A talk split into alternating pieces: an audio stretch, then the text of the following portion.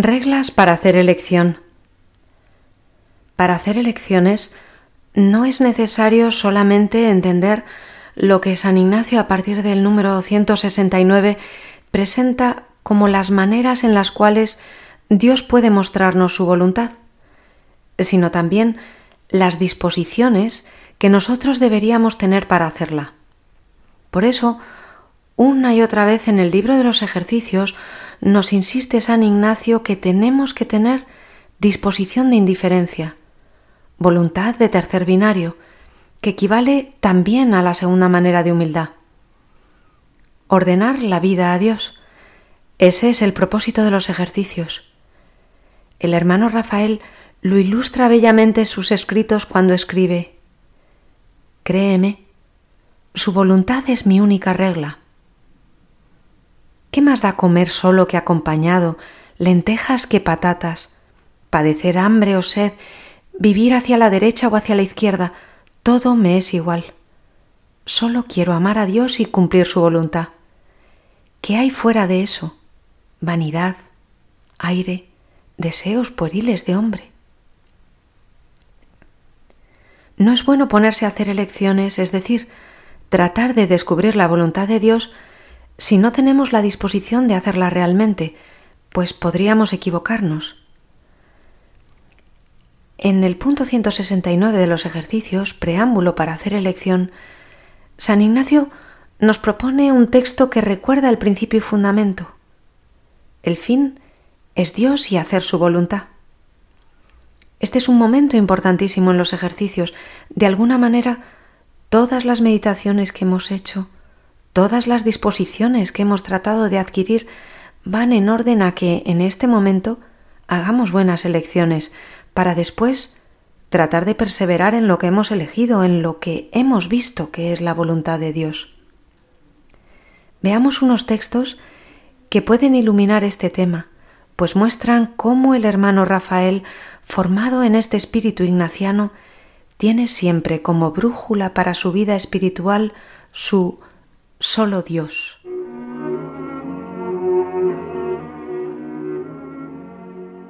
Ave María. Carta a su madre. Enero 1938. Con una caridad que no merezco, fui recibido de nuevo en el monasterio. Ya estoy de nuevo con mi pelada cabeza debajo de la blanca capucha del cister.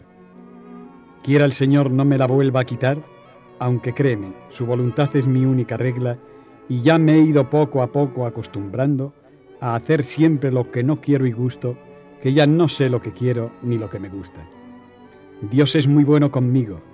A medida que pasan los días y los años, me voy dando cuenta de que la gran misericordia de Dios para conmigo consiste en haberme enviado esta enfermedad que es para mí, créeme, mi verdadero tesoro.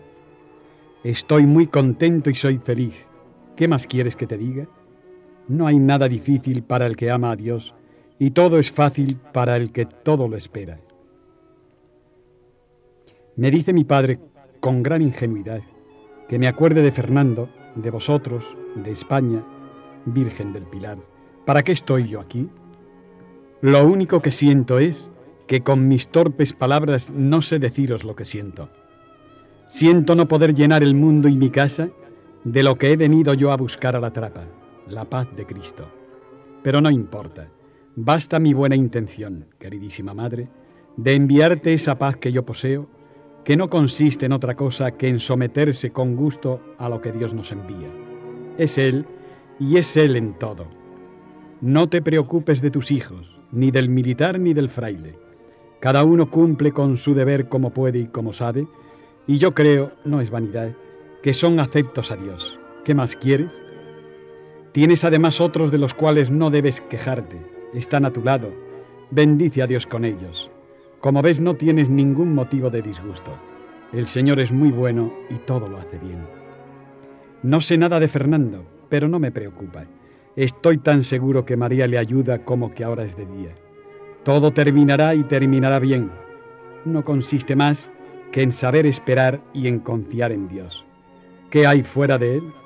Yo no he visto nada como no sean miserias de que la vida está llena y aún hay quien a ella se apega.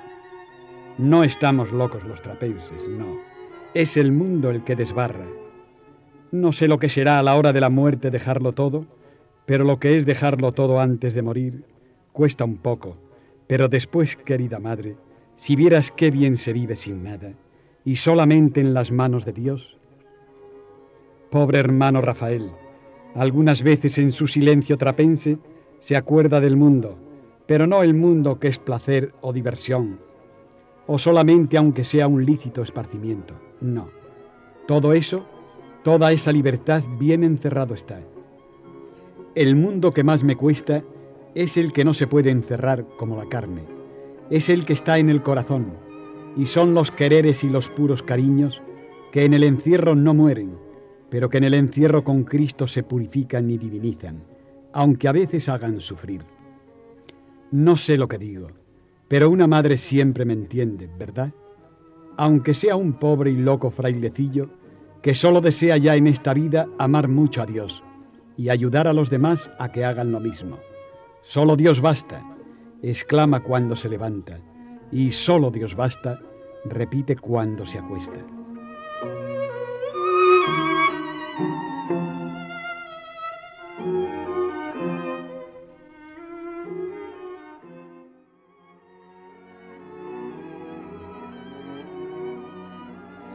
Ave María. ¿De qué te quejas, hermano? Febrero 1938. Pasan los días rápidamente y con ellos paso yo. Con el papel delante y la pluma en la mano, no sé qué hacer. Son tantas las cosas que encierra mi alma que si de todo lo que siento me pusiera a escribir, no acabaría. Dios en su infinita bondad sin necesidad de palabras de hombres, me va enseñando la única ciencia que aquí en la trapa he venido a aprender, el desprecio del mundo y la práctica de su amor. Es a costa de mucho sufrimiento, como voy aprendiendo. Ya me voy acostumbrando a permanecer encerrado en el monasterio. Llevo dos meses sin gozar de un poco de aire y de sol. Ah, Señor, qué duro es eso para mí. Yo que gozaba en el mundo con cantar en el campo tus maravillas y grandezas que mi mayor placer era abrir mucho los ojos para contemplar el mar, que mi alma se estasiaba ante un cielo tachonado de estrellas y te bendecía al escuchar el silencio de la tierra en una tranquila y dulce puesta de sol. Todo se acabó para mí, el cielo, el sol y las flores. La parte humana, que es mucha, llora, Señor, mi libertad perdida. Pero tú vienes y me consuelas. ¿Qué no harás tú por mí, bendito Jesús? Ayer a la hora del trabajo, un cielo azul espléndido rodeaba el monasterio. Un día claro de invierno reinaba en estos campos de Castilla. La obediencia me mandó a empaquetar chocolate en la fábrica. Una pena muy grande tenía dentro. Me agarré al crucifijo y me dispuse a cumplir la obediencia. Y tú, Señor, me hiciste pensar, ¿qué mejor flor que la penitencia? Tenía gana de llorar, pero en comunidad no se puede. Penitencia viniste a hacer. ¿De qué te quejas, hermano? Si tú supieras que cada lágrima derramada por mi amor en la penitencia del claustro es un obsequio que hace cantar de alegría a todos los ángeles del cielo. Ánimo, Rafael, parece que Dios me decía, todo pasa. Y bendito Jesús, la pena se me quitaba, ya no me importaba la belleza del día ni nada de la tierra. Yo sabía que Dios me ayudaba y que Dios me bendecía, y en mi torpe trabajo para empaquetar chocolate, a nadie de la tierra ni del cielo envidiaba, pues pensaba que si los santos del cielo pudieran bajar un momento a la tierra, sería para desde aquí aumentar la gloria de Dios, aunque no fuera más que con un Ave María de rodillas, en silencio, o quién sabe, envolviendo pastillas de chocolate. Qué bueno eres, Señor, cuánto me quieres. Poco a poco voy llegando a comprender la vanidad de todo. Cuando después de vísperas me arrodillé a los pies de tu sagrario, vi que había pasado el día y con él el cielo azul, el sol brillante, mis penas y mis alegrías. Todo pasó y nada queda. Qué bien comprendo la vanidad de amar lo perecedero. Solo lo que sufrí por tu amor al fin del día me servirá para algo. Lo demás es tiempo perdido y, ah Señor, entonces sí que lloraremos el no haber hecho penitencia. Entonces bendeciremos las pastillas envueltas en la oscuridad de la chocolatería. Qué bueno eres, Señor. Dulce eres cuando consuelas, pero tu verdadero amor nos lo muestras en las tribulaciones y en las pruebas. No te pido descanso en la tierra, Señor. Quiero cumplir tu voluntad hasta el fin. Enséñame como hasta ahora lo vas haciendo, en soledad y desconsuelo, en pura fe, en el abismo de mi nada y en los brazos de la cruz. ¿Qué me falta para ser feliz? Nada, pues nada deseo. Ya lo sabes, Señor, no te importen mis lágrimas, ni te detengan a veces mis grandes faltas de correspondencia a tu amor. Ya sabes lo que soy y cómo soy. No me atrevo a pedirte sufrimientos y cruz, pues me parecería una soberbia presunción para mi enorme flaqueza, pero si me las envías, benditas sean.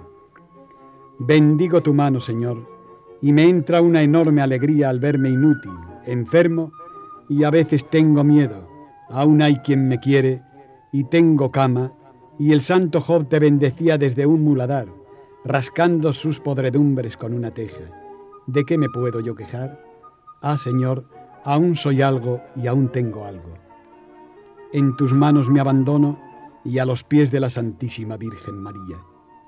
¿Para qué voy a seguir escribiendo? También esto me parece vanidad. Que Jesús y María me perdonen, así sea.